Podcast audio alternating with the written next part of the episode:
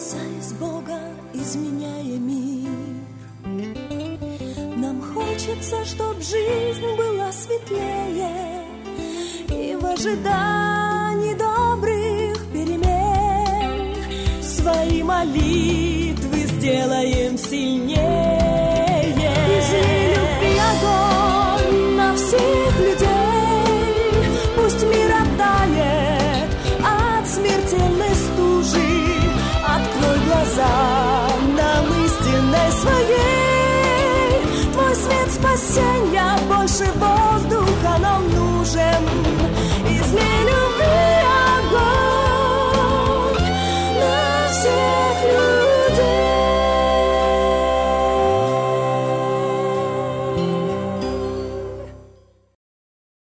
Мы говорили о том, что церковь единственная надежда мира.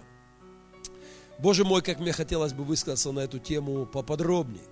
Но вновь и вновь я хочу повторить. Если бы я был убежден, что есть что-то более важное, чем церковь на этой земле, я не был бы пастором. И я не служил бы в Доме Божьем, не отдавал бы всю жизнь Дому Божьему. Я абсолютно убежден. Самое важное, что есть на этой земле, это церковь. Заводы не войдут в вечность. А порты не войдут в вечность. Банки не перейдут границу вечности. В Царство Небесное не войдет ни одна бизнес-структура, ни одна политическая партия. За порогом вечности останется одно строение. Это строение церковь из живых камней, из возрожденных Богом людей, спасенных, помилованных Господом. Что такое церковь? Конечно же, это эклесия, слово церковь. Это, во-первых, собрание людей, и ни в коем случае не здание. Первые века христиане вообще не имели зданий. Сплошь и рядом христиане не имеют зданий и сегодня. Ни, никогда церковь не была зданием, во-первых.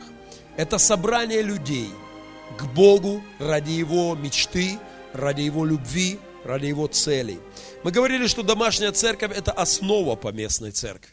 Мы верим, что для здоровья и развития церкви главное, что нам нужно, это живые, сильные, качественные домашние церкви внутри поместной общины. Мы видим домашнюю церковь как церковь поклонения, как церковь людей, которые почитают, поклоняются Богу и собираются в Его имя. Мы видим домашнюю церковь как церковь миссии, как церковь, из которой люди идут в этот мир и несут Слово Господне и добрые перемены. Мы, э, мы на самом деле, э, мы легко можем сегодня пригласить сюда сотни и тысячи людей в собрание. Мы много лет не делаем никакой рекламы нашей церкви. Если мы проведем рекламную кампанию, мы намерены в следующем году это сделать. Есть э, некоторые планы в этом, но мы понимаем, что сегодня просто позвать людей и переполнить зал, это не так сложно. Но проблема состоит в том, чтобы людям дать качественное попечение, качественное духовное отцовство, братство. А, э, Одно дело завести ребенка в твоей семье, но другое это воспитать его и заботиться о нем без отца и матери, без сестричек и братишек, которые будут заботиться, очень мало шансов или вообще нет шансов, что ребенок выживет. Поэтому наша главная задача сейчас – это созидание качественных домашних церквей, которые смогут принимать людей, служить людям и давать им подкрепление. Церковь единства – и церковь ученичества. Так мы представляем э, на, наши до, домашние церкви. Церковь уникальности. Мы верим, что у каждой домашней церкви есть свое лицо, есть свой характер, есть свой стиль. Это, это нормально. Но мы созидаем вот уникальные общины в единстве. И история пастора Хейблса э, звучала как важная история, звучала в прошлый раз – и говоря вновь и вновь о том, что церковь может, э, домашняя церковь имеет такую силищу, чтобы даже в самых жутких условиях жизни оказать человеку поддержку, которую никто на этой земле не сможет оказать. Церковь – это естественная монополия, созданная Богом на этой земле.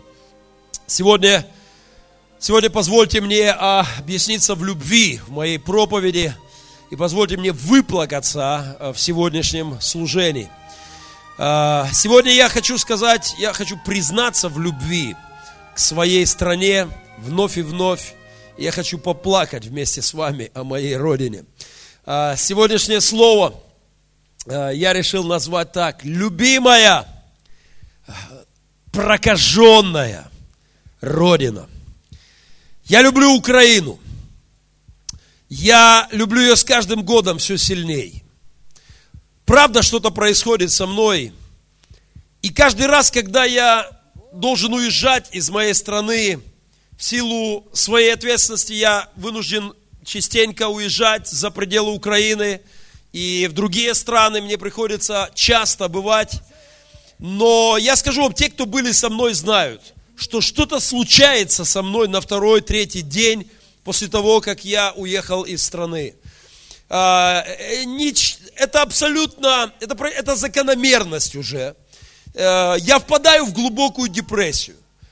Я, я начинаю, меня охватывает страшная тоска по моей земле, по моей стране, по моему городу, по моим друзьям, э, по людям, в мо- в людям, которым я здесь служу. Я впадаю буквально в депрессию. Я буквально скован каким-то давлением. Э, Меня ничего не радует. На второй, на третий день меня надо просто приводить в себя. И это не зависит ни от, ни от качества домов, в которых меня принимают. Как правило, люди принимают меня в хороших, а иногда и в роскошных домах. А, Как правило, люди встречают меня и дают мне хорошие автомобили, чтобы я мог там э, перемещаться и служить в церквях, и там служить, выступать. Но вне зависимости от обстоятельств, как правило, меня встретят и очень вкусно накормят, но я впадаю в депрессию. И я понимаю, что мое место в жизни здесь. Я люблю Украину. Я надеюсь прожить в ней жизнь. Я надеюсь, если Господь не вернется к тому времени, закончить свою жизнь здесь, в этой стране, на этой земле. У меня нет никаких планов. Меня постоянно спрашивают об этом, особенно люди, которые уехали туда, и они, которые понимают, что у меня есть возможность уехать и увезти семью. Они спрашивают, пастор, ну как там, может в перспективе, как... Я опять и опять говорю, нет, мое сердце здесь, моя жизнь здесь. Я умру от тоски, если останусь там. Я впадаю в депрессию на третий день. Но, когда я возвращаюсь назад, что-то опять случается со мной. И дикая боль за свою страну, она рвет мою душу на части.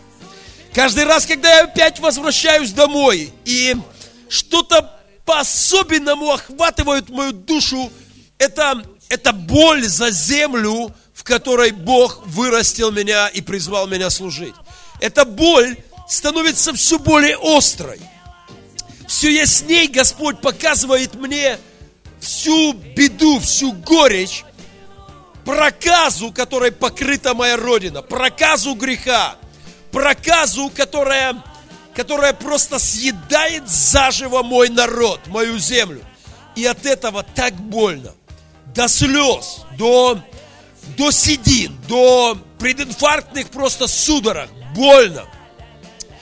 И эта боль, она, она не дает мне покоя. Позвольте мне сегодня в очередной раз признаться в любви к моей стране. И в очередной раз а, просто поплакать вместе с вами и помолиться за нашу землю.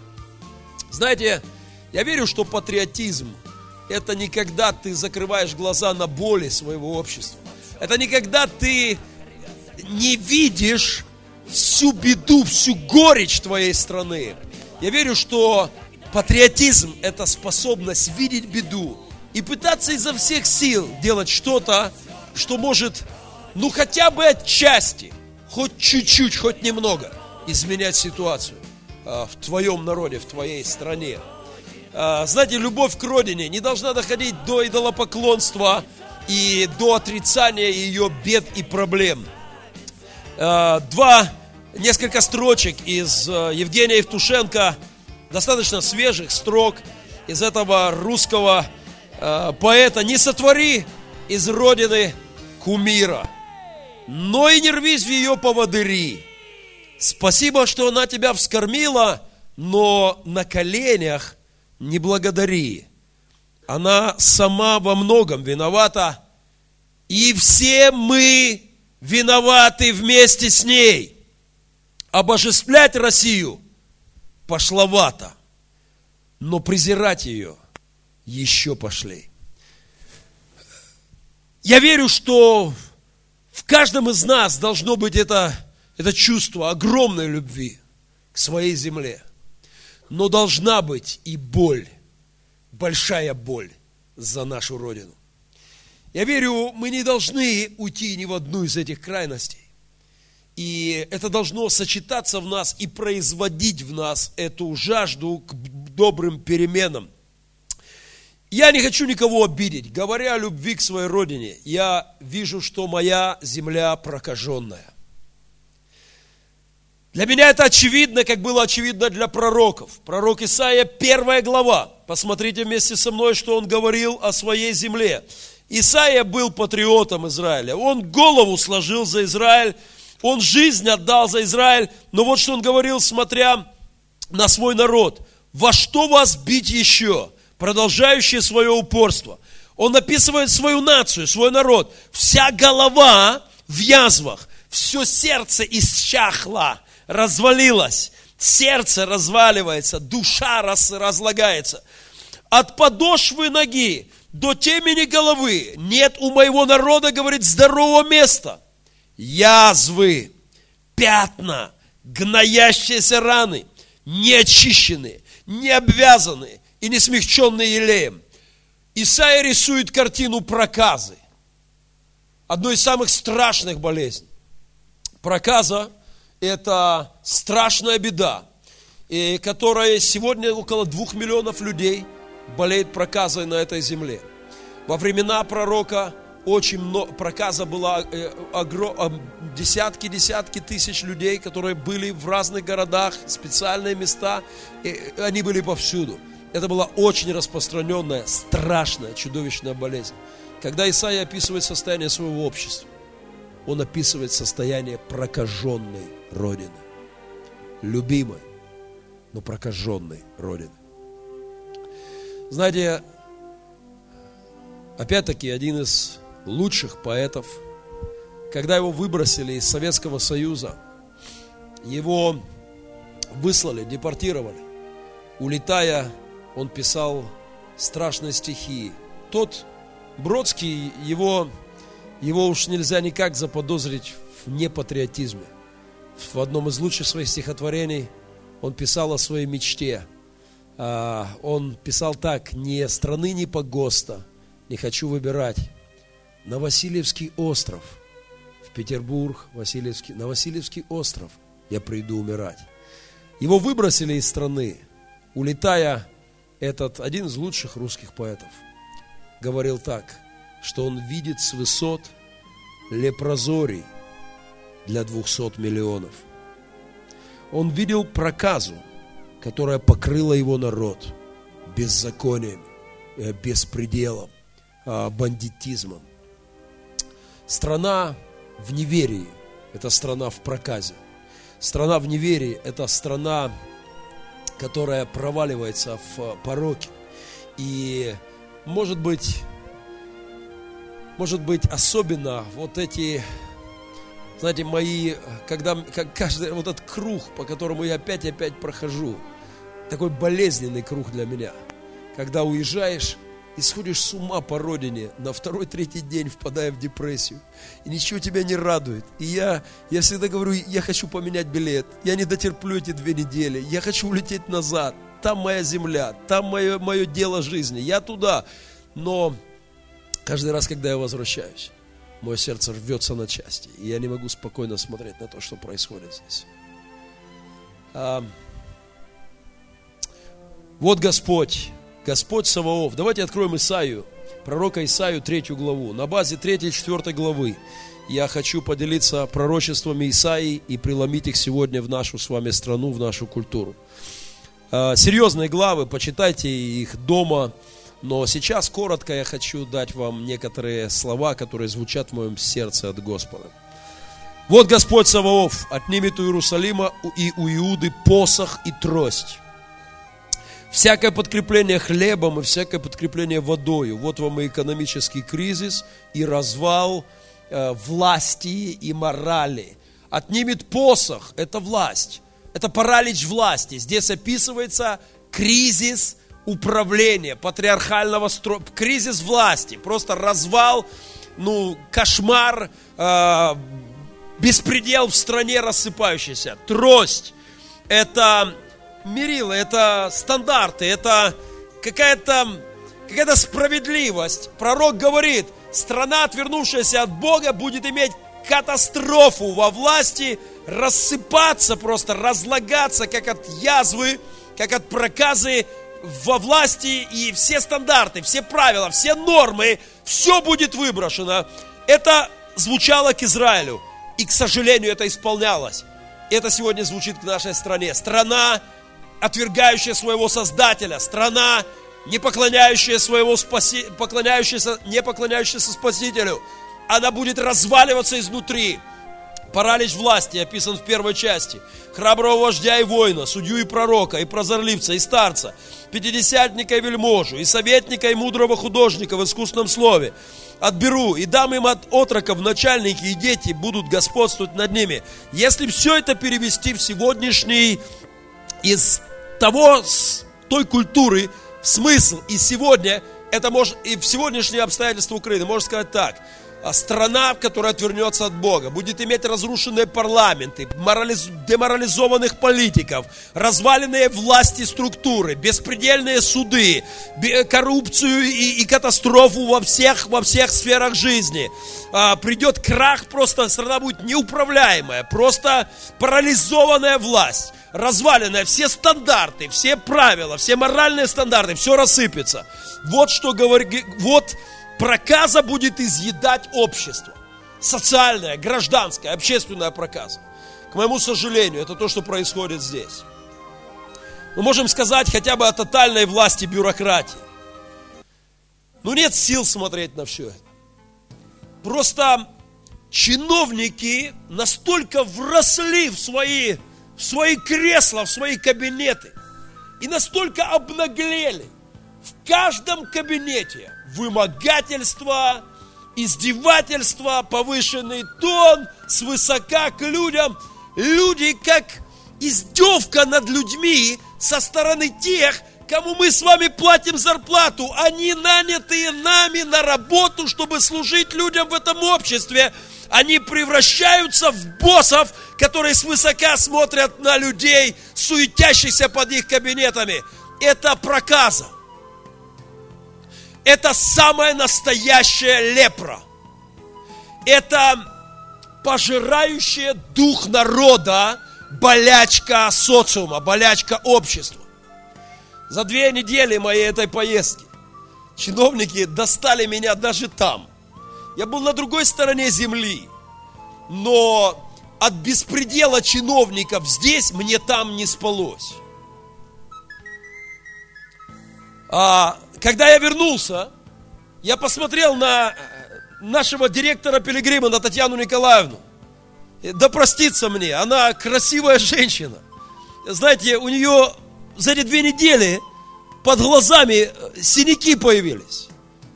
Две недели беспредела чиновников, каждый день проверки, повышенные тона, а вот эта бумажка, у вас это не соответствует, а эту дайте, а вот тут не так, а то... Просто две недели издевательства чиновников над детским домом. Приехал, она говорит, пастор, детьми заниматься некогда. Вообще нет времени, все сотрудники заняты э, чиновниками. Это проказа. Это проказа, это беда. Это знаете, это касается не только власти. Давайте смотреть дальше Исаию. Третья глава. Обязательно открывайте и смотрите вместе со мной. Первая часть, 1 по 4 стих говорит о параличе власти в стране, которая отворачивается от Бога, и в стране, которая имеет эту проказу греха. Пятый стих говорит о том, что дело не только во власти, а дело в нас с вами. Послушайте, пятый стих. И в народе один будет угнетаем другим и каждый ближним своим. Ну разве это не то, что происходит? Дело не только во власти. Мы все время хулим власть, власть плохая, власть то, власть то. Власть это мы. Власть это дух, который во всех нас. И мы живем в стране, где не просто власть съедает подвластных, а где каждый, усевшийся в любое кресло, в любой кабинетик, жрет себе подобных, истязает, кусает, угрызает. Это, этим пропитано общество. Я видел, как христиане, садясь в какое-нибудь кресло, вдруг начинали пожирать людей вокруг, понимая, что вот чем больше откусил, тем больше брюха свое чиновничье набил. Я видел, как власть в кабинетах меняет христиан. И приходит дух вот этого мира, и они просто издеваются над людьми, а в, в, каждый каждого будет съедать. Страна, где каждый суслик агроном, где каждый сам себе босс – и в мере своей ответственности он будет грызть всех, кого только может. Страна покрыта проказой.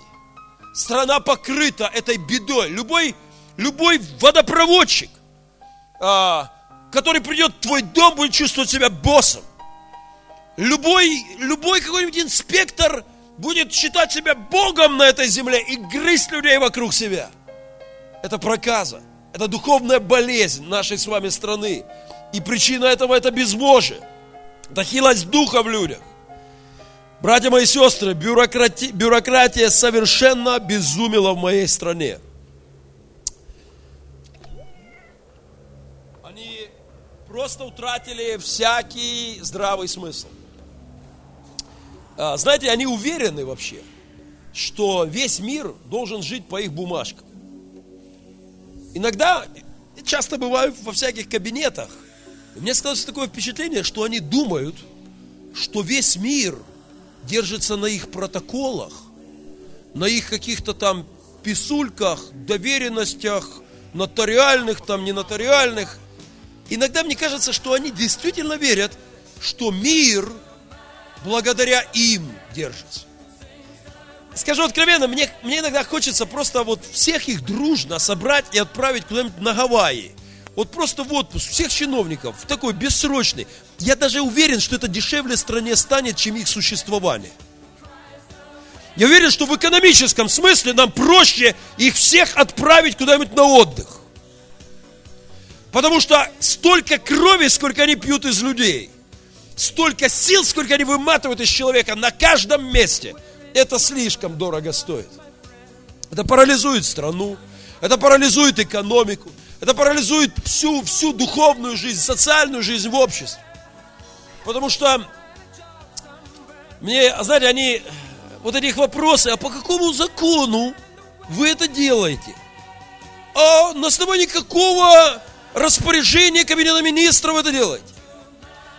Да не на основании никакого.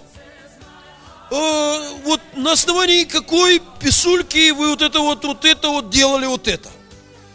Мы делаем это на основании здравого смысла и на основании совести.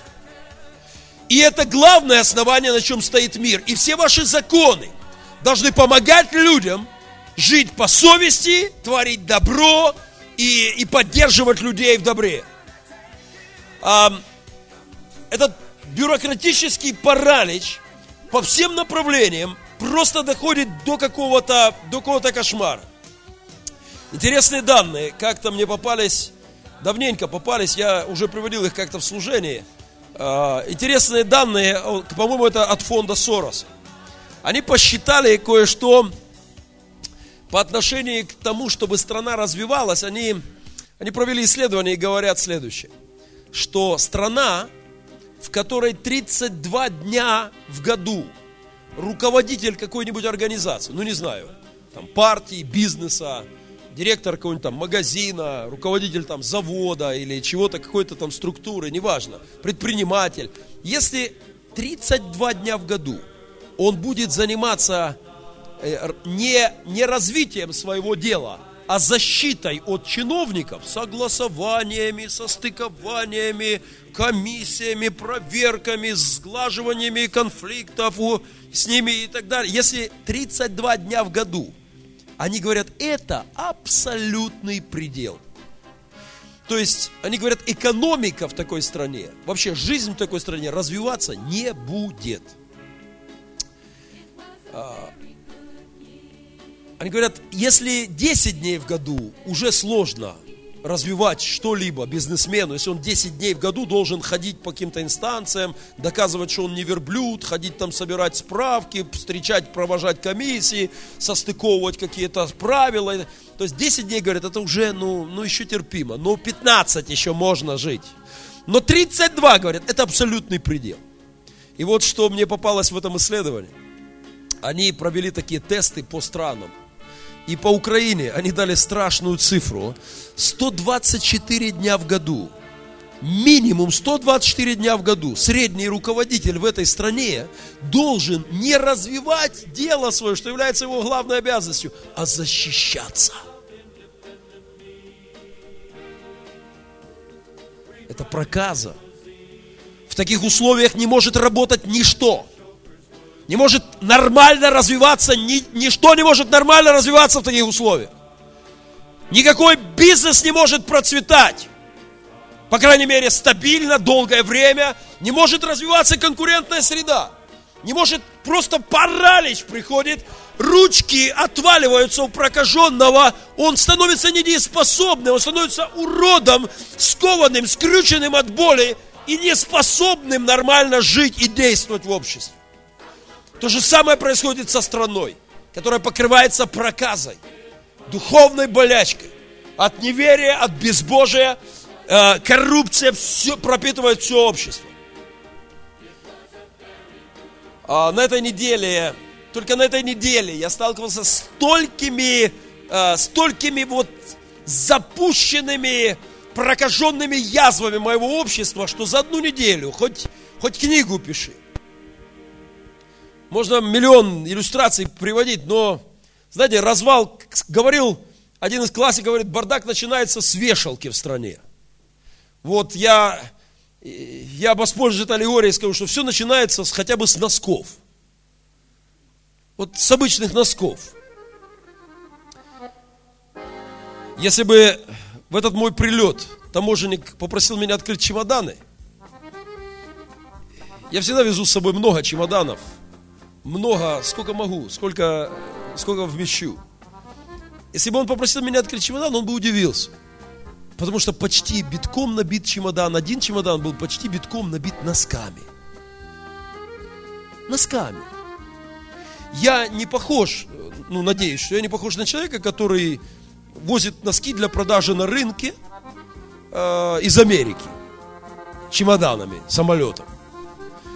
А, но, знаете, одна из самых острых проблем наших детских домов – это носки.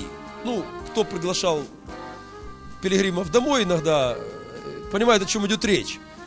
Понимаете, вот э, сейчас, пытаясь решать эту проблему в своей гвардии, тетя Оля меня хорошо понимает, э, я, я, я измучился просто, вот просто измучился.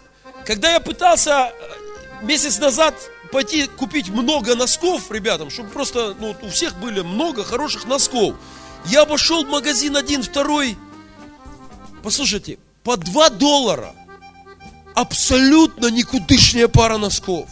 Одноразовые носки по 2 доллара. Я понимаю, что мальчонки, надень его, неделя, одна стирка, все, носков нет. Просто, ну я не в состоянии. И оказавшись там, я набил целый чемодан носками. Понимаете, качественные, у меня было великое искушение принести сюда парочку и дать всем вам померить, по рядам пустить. Понимаете, качественные носки, очень качественные носки, 40 центов пара. Очень качественные, очень хорошие носки. Такие, что порвать надо постараться. Я думаю, Господи, ну что у нас? Ноги у нас другие. И, что, ну что, ну почему так?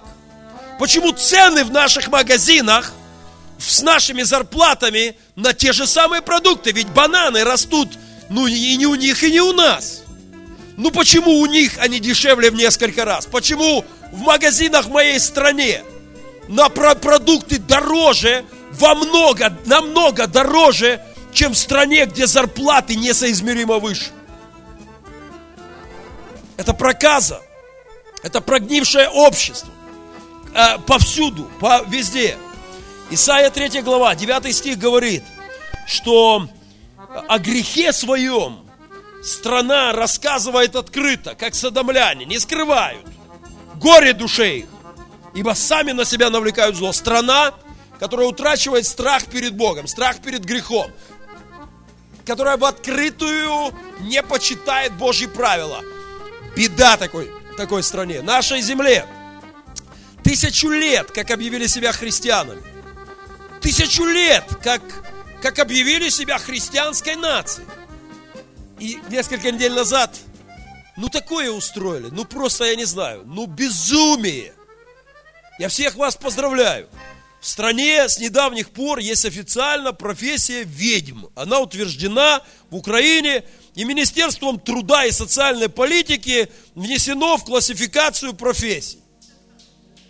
У нас теперь официально можно быть гадалкой, трудовой книжке гадалка, астролог. А, это страна, которая называет себя христианской. Это страна, которая от Ярослава Мудрого отсчитывает христианские свои традиции. Боже милостивый, но неужели такие простые вещи нельзя понять, что это мерзко перед Богом? Я не к тому, чтобы сжигать ведьм на кострах, но не вводить же их в официальные штаты, потому что теперь, поскольку они внесены в классификатор профессий в Украине, теперь Министерство образования должно разработать образовательную программу по обучению ведьм. Это, это идиотизм, это безумие, это сумасшествие моей нации, это проказа. И за эти вещи, за эти вещи суд Божий идет на нашу землю, а, и мы просто все пропитано этим безумием. Если, если говорить о степени проказы, о степени того, как дорого нам обходятся наши духовные, социальные болячки, мне можно яркой иллюстрацией показать историю с правами. Это история обучения на права в нашей стране. Это, это печальная иллюстрация для проказа моего общества. Э, я обещал ребятам, выпускникам Пилигрима, мы стараемся помочь им входить в жизнь. И один из способов, как мы можем помочь, это помочь им обучение на права пройти. Чтобы они получили профессию водителя, да, чтобы они научились водить машину. Послушайте, на днях с одним из наших ребят беседую, мы хотим сейчас помочь ему также пройти обучение. Говорю, сколько это там сейчас обходится? И меня убивают ответом. Говорят, послушай, пастор, ну минимум две с половиной тысячи гривен. Это минимум. Если все расходы сплюсовать, плюс полгода обучения. Плюс хождение, вот это вот, знаете, вот это хождение с майонезными баночками с анализами и со спичечными коробками по очередям. Причем в очередях вот это все толкается, это тут все это, это понимаете, это но это система унижения, издевательства над человеком. Полгода обучения, и это станет 400-500 долларов в нищей стране. Чтобы мы понимали немножко степень прокаженности, дайте мне одну иллюстрацию. Год назад, когда я был в поездке в Соединенных Штатах, братья взяли меня за руку и сказали, пастор, для того, чтобы ты решал вопросы здесь более эффективно, чтобы ты мог машину, пользоваться машиной спокойнее, чтобы все было правильно. Пастор, поехали, сдашь на права, чтобы у тебя были американские права. Я говорю, братья, вы что, я на две недели здесь, у меня нет полгода здесь. Какие полгода? Поехали. Я не совсем понимал, что они делают. Они привезли меня в американское МРЭО. Ну, что-то наподобие нашего. А теперь слушайте внимательно. Я не, мне, я подошел, мне говорят, на каком языке вам нужны правила вождения? Я говорю, мне на русском, они раз на русском. Сказал бы на японском, дали бы на японском. Понимаете? То есть на финском дали бы на финском. Все, вот вам правила дорожного движения. А, я говорю, что мне дальше делать? Говорит, ну, учите и вот там сдавайте. Пока я, я полистал, у меня, может, минут 30 заняло, там была такая очередь по списку, может, минут 30, я стал в очередь на медкомиссию. Послушайте, извините за пикантные подробности, но никто не просил никаких баночек. Понимаете, я прошел медкомиссию, состоящую из одного пункта. Бегунок был из одного пункта в одном месте, там же в МРЭО. У меня просто проверили зрение. Написали, все, пожалуйста, медкомиссия пройдена. И потом мне сказали, а теперь вот там сдавайте экзамен. Я успел прочитать эту достаточно небольшую и не очень мудреную брошюру. Кто сдавал на права, знает, что наши брошюры вот эти готовят просто... Ну, нельзя пастору, пастору надо, надо уметь сдерживать эмоции. Я часто грешу, когда здесь, я холерик. Я, понимаете, вот просто на левую ось если ты сидишь с правой стороны, и если там самолет будет пролетать слева под углом 45 градусов, ну такое закрутят, ну просто ужас. Понимаете, я прочитал эти правила, я сдал медкомиссию, я сдал экзамен успешно. Вы должны здесь поздравить меня в этом пункте. А теперь внимание, на все это у меня ушло час двадцать минут. Час двадцать. Правда, потом мне пришлось еще подъехать и сдать вождение, может быть, еще полчаса. И мне выдали права. А теперь самое интересное. Права мне эти стоили час, двадцать, ну плюс полчаса, ну два часа времени моего, а не полгода. И 24 доллара Соединенных Штатов Америки.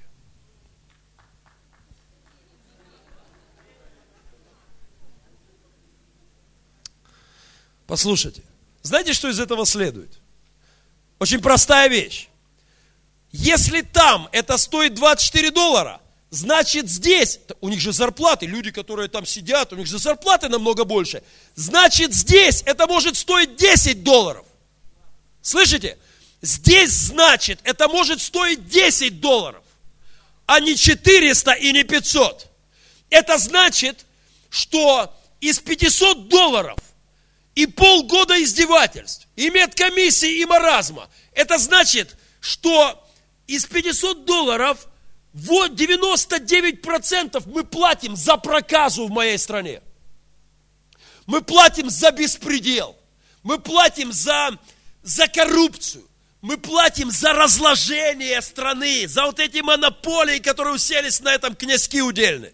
И они издеваются над людьми. И ты будешь давать вождение, и ты не так моргнул глазом, и он, ха-ха, не сдал. Мне сказали там, женщина, которая принимала у меня вождение, мне сказали, пастор, не разговаривай ни в коем случае. Но я пастор. Как только она села, я спросил, какую церковь вы посещаете.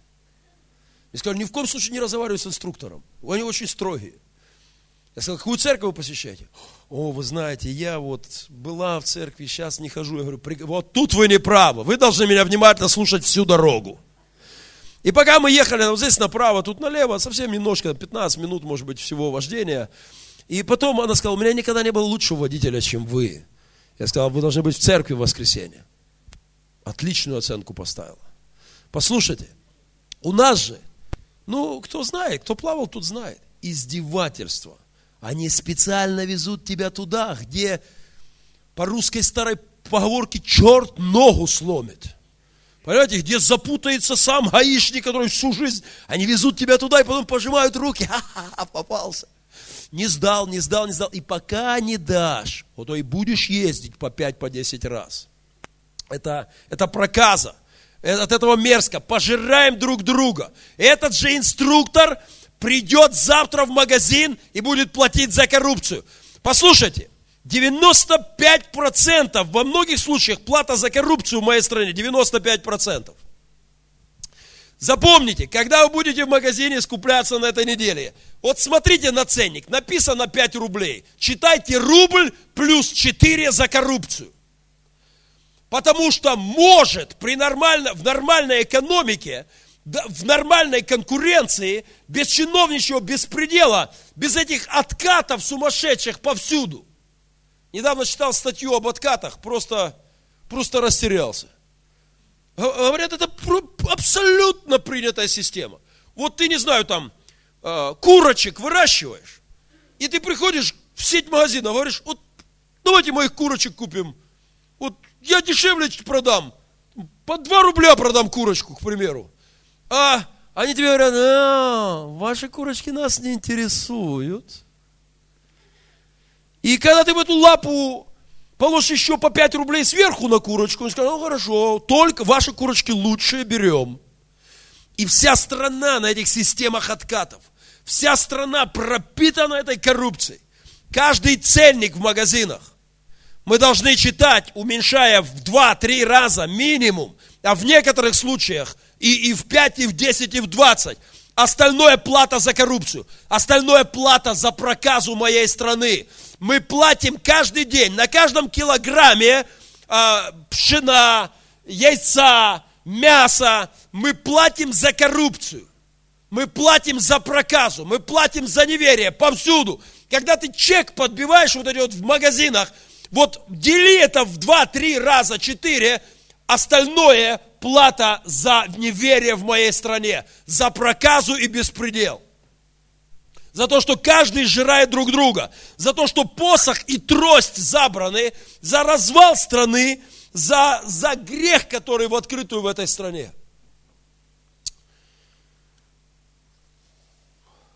Последнее время в бывших советских песнях я слышу некоторые пророческие нотки. Пророческая песня о масштабах взяточничества, о госкинематографа СССР к вашему вниманию. Оператор, поднимите песню. Пророческая песня. Вы ее хорошо знаете. Я никогда не слышал в ней пророчества о тотальной коррупции в Украине и России. На днях услышал. Весь покрытый, весь покрытый зеленью, абсолютно весь, остров невезения. Все пропитано взяточничеством. Все пропитано коррупцией. Все пропитано, вот это без этой, весь остров наш, и вроде и нормальный, и, и добрые внутри, и что они не делают, не идут дела, понимаете? Все не делают, не идут дела. Потому что весь покрытый взяточничеством, весь покрытый коррупцией, моя родина больна проказой. Моя родина, она она пропитана, она пропитана вот этим, вот этим духом проказы. И это, это трагедия, это беда. А, вроде не бездельники, и могли бы жить, но все покрыто там зеленью, и все, и все не ладится. Наши чиновники круче работорговцев древности. Так я назвал свои горькие мысли, с которыми уже пару недель это не дает мне покоя. Я назвал один из блогов на сайте именно так. На этой на одном из совещаний в горосполкоме я изложил эти мысли. И была такая пауза. И пастор, ну зачем вы сгущаете краски? Да не, я не сгущаю. Я не сгущаю. Послушайте, если бы сегодня работорговцы Римской империи вот спустились опять на землю и увидели бы беспредел, который творится в сфере усыновления в моей стране, в России, в Украине – то они бы сказали, вы бесстыжие, бессовестные, аморальные люди. Позвольте мне этот тезис доказать. Я рассказывал это в одном из больших кабинетов на днях. Я говорю, послушайте, а, в Древнем Риме, продавая людей в рабство, не, насколько мне известно, в лучшие, во всяком случае, в лучшие времена Римской империи, но детей у матерей не забирали. Работорговцы не забирали детей у матерей. Это считалось аморальным. Воистину, если бы они сегодня воскресли и пришли, они бы ужаснулись от поведения образованных интеллектуалов, чиновников 21 века. Вот здесь 102 тысячи детей в Украине и полтора миллиона в России минимум, которые мечтают об отце и маме, о, о папе и маме, или как один мальчишка написал, хотя бы о ком-то одном из них. А вот здесь огромное количество людей в мире, которые готовы забрать детей из интернатов с перспективами только тюрьмами, только кладбищами, наркотиками и пьянством. Есть огромное количество людей, которые хотят забрать этих детей. Я был во многих домах, и люди много раз спрашивали за полторы недели меня, пастор, а как можно ребенка забрать из Украины в семью? Мы хотели бы сделать это. Мы хотим забрать ребенка. Я видел тех, кто это сделал, и я спрашивал, а как вы это, вам это удалось? Они пожимают плечами и говорят, пастор, такой системы издевательства, которая в процессе усыновления ребенка должен пройти человек, такой системы унижения, такой системы вымогательства, говорит, мы просто не ожидали. Между миллионами детей, плачущими о матерях и отцах, и между людьми, которые хотят их усыновить, и за границей, и здесь в стране, стоят обнаглевшие, бесстыжие, коррумпированные от проказы прогнившая система, аппарат, чиновники. От 10, 15 до 25 тысяч долларов будет стоить желание забрать ребенка к себе в дом, дать ему образование, заботу, здоровье, уют, комфорт, роскошную комнатку, чудесные кроватки, любые игрушки, которые пожелает, нормальную жизнь. От 10 до 25 тысяч долларов обойдется это желание добра человеку, если бы египетские, наркотор... египетские работорговцы воскресли сегодня и узнали об этих суммах, они бы сказали, люди добрые, вы стыд потеряли. Но детей не отрывали у матерей даже за деньги тогда. А у нас ради интересов тех, кто сидит в этих кабинетах, кто сидит в этих структурах, ради их интересов, дети будут расти и погибать потом, и не получат отца и мать из-за коррупции. Если вы думаете, что Господь может благословить страну, вот так относящуюся к своим детям, мы зарабатываем проклятие. Мы будем делать все, чтобы вот эти чиновники дрожали, трепетали, и чтобы все сыпалось. И это касается не только иностранцев, которые которые должны пройти через унижение в каждом кабинете, в каждом кабинете, в кажд... на каждой точке. Тут справочка, тут бумажечка, там... На днях, на днях у нас была свадьба. Ребята э, долго не могли навести порядок со своими бумагами.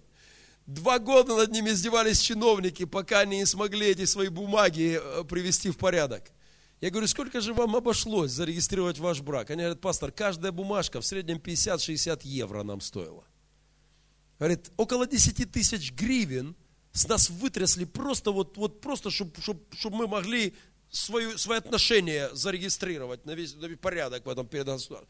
Просто издевательство, вымогательство, рэкет повсюду.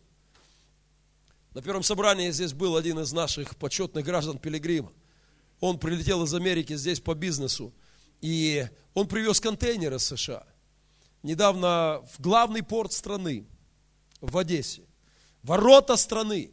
От того, как эти ворота будут работать, зависит инвестиционный климат. От того, насколько будет, будет все налажено и четко работать, зависит, придут предприниматели сюда или нет. Будут строиться заводы, будут открываться бизнеса, будут ли рабочие, будет ли подниматься экономика. Главный порт страны это просто коррумпированная, беспредельная банда. Мы сталкивались уже с этим. Это бандиты под названием таможенники. Этот человек привез, привез себе машину сюда, привез какую-то там мебель, вещи, какой-то трактор для бизнеса. Он говорит, он, он бывший советский человек. Он говорит, я знал, что будут вымогать.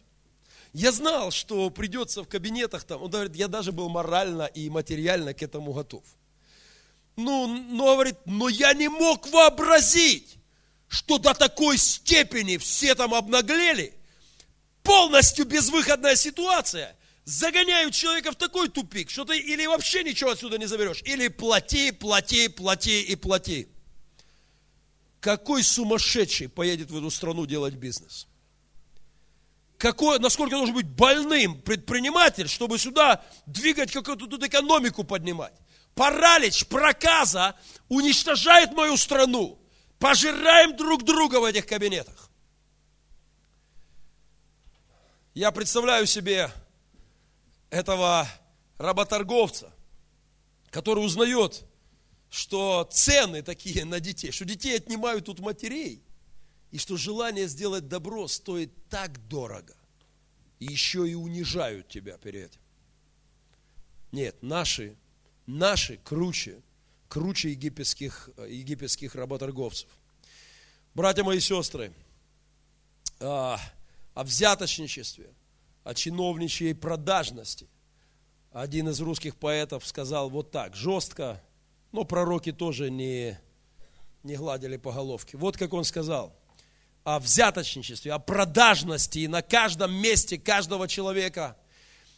Готовность к проституции карьерной позорней проституции самой. Готовность эта стала беспримерной российской новоявленной чумой. Проказой. Вот эта продажность стала проказой, эпидемией моей страны. Я достаточно испортил вам всем настроение. Время экономического кризиса. О, все написано у Исаии. Все написано. Крах структур, государства, власти, стандартов – а, пожирание друг друга, развал семейных ценностей, все здесь есть, разрушение Иерусалима. А, и, и те, кто говорят, что будет лучше, врут. Слышите, врут. Когда нам говорят, что завтра нам станет лучше, в стране все поднимется, брехня. Не может ничего развиваться в стране парализованной, парализованной проказой.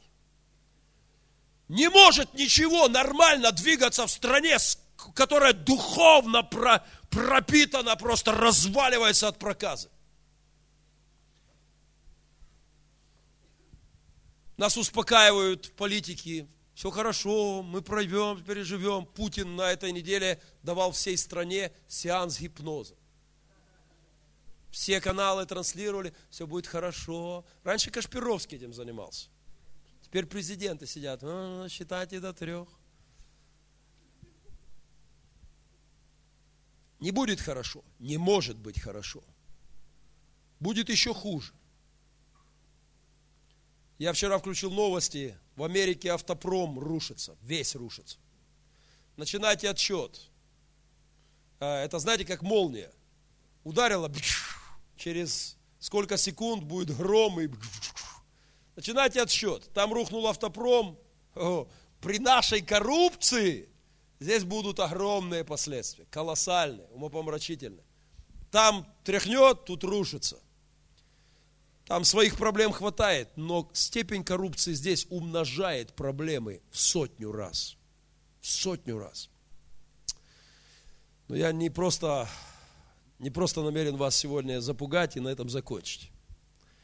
Вот что мне Господь сказал сказать вам сегодня.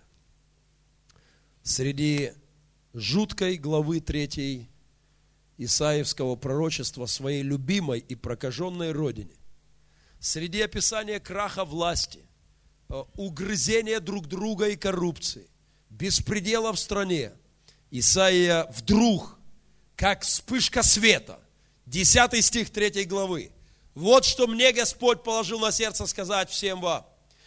Скажи праведнику. Это просто прозвучало в моем сердце в середине всех наших бурных событий. Скажи праведнику, что благо ему,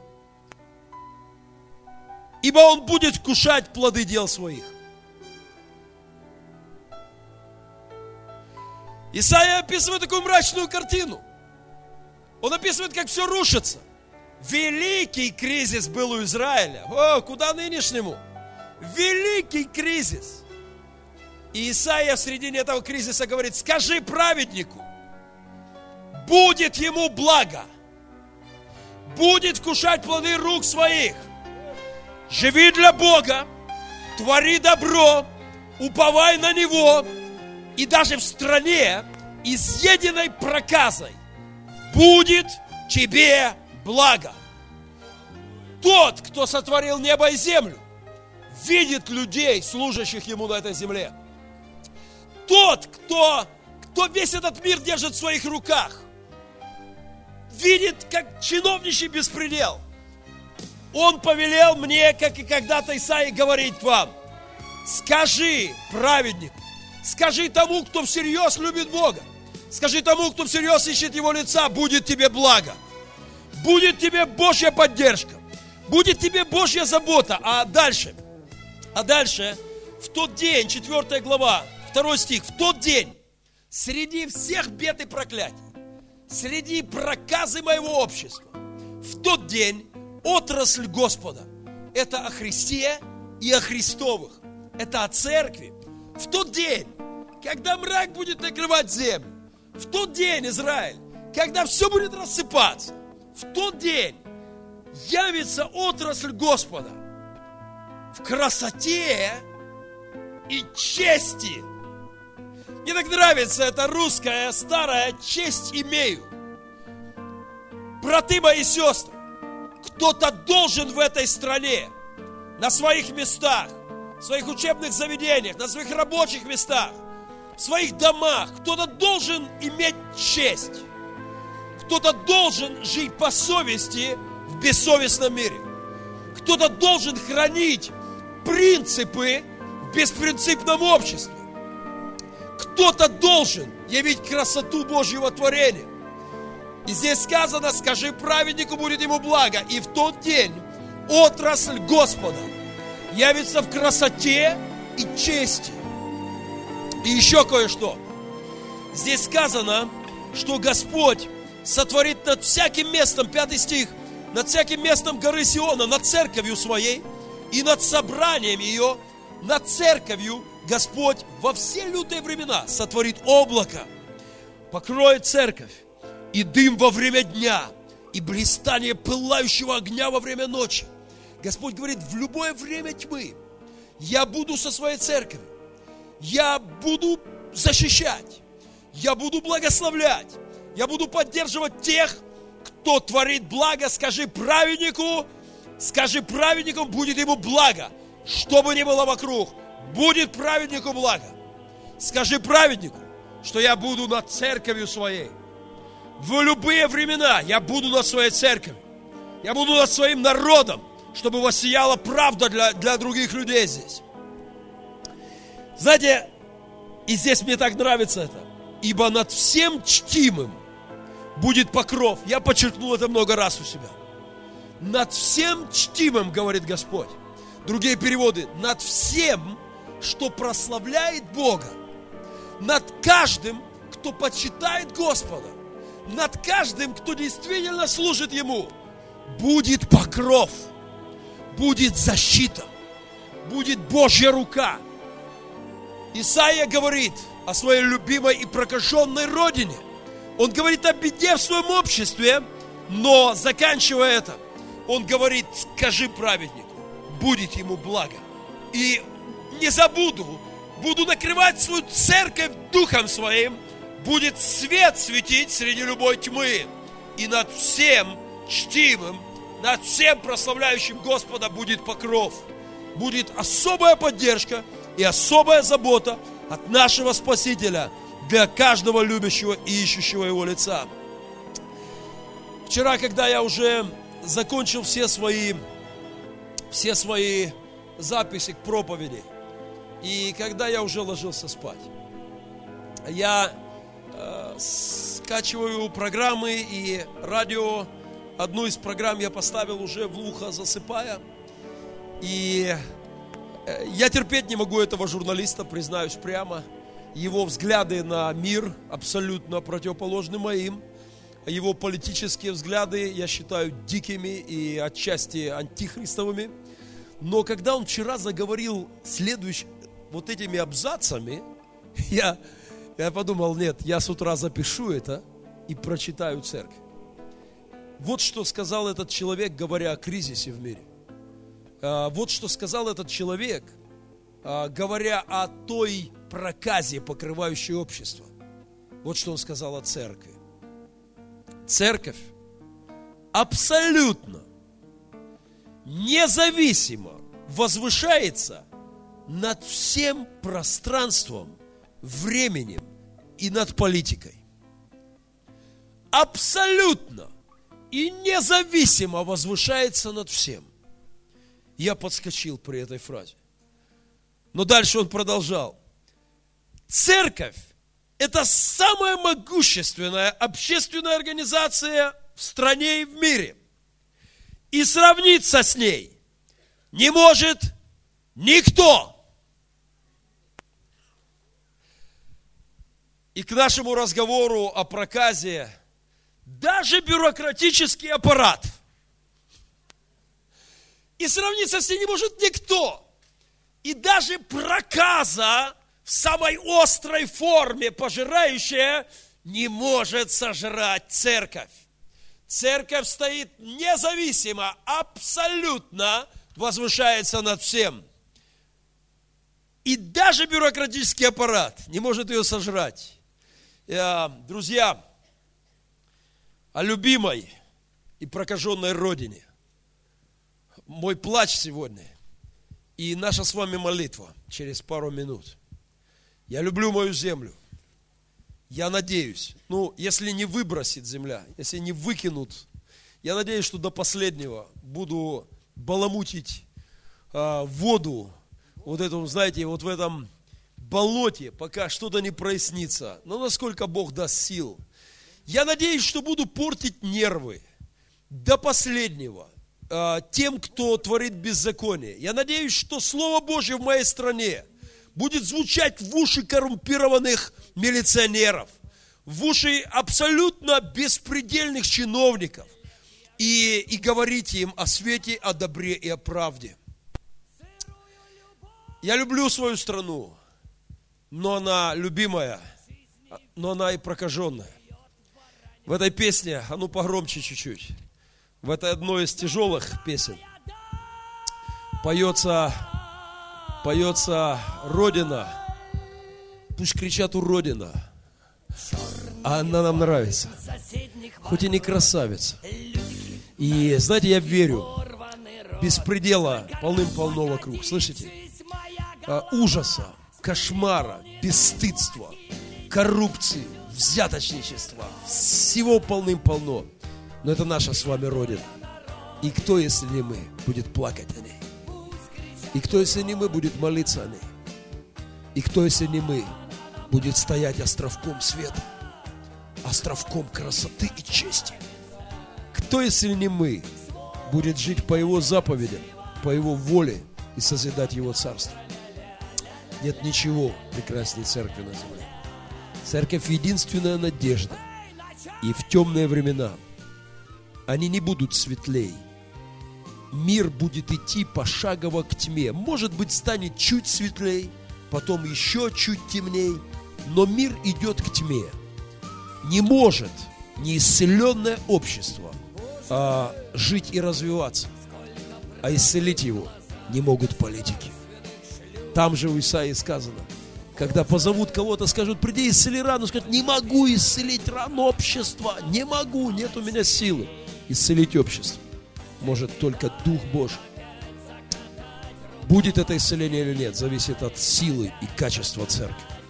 Поэтому, сколько мне отмерил Бог на земле, я буду строить церковь Божьей мечты. Я надеюсь, что вместе со многими из вас, закатив рукава, мы будем идти через любые проблемы и созидать Его Царство, и видеть Его славу. И над всем чтимым будет покров. Мы встанем в молитве. Отец, Мы- мы любим нашу землю. Нам хочется, чтоб жизнь была светлее И в ожидании добрых перемен Свои молитвы сделаем сильнее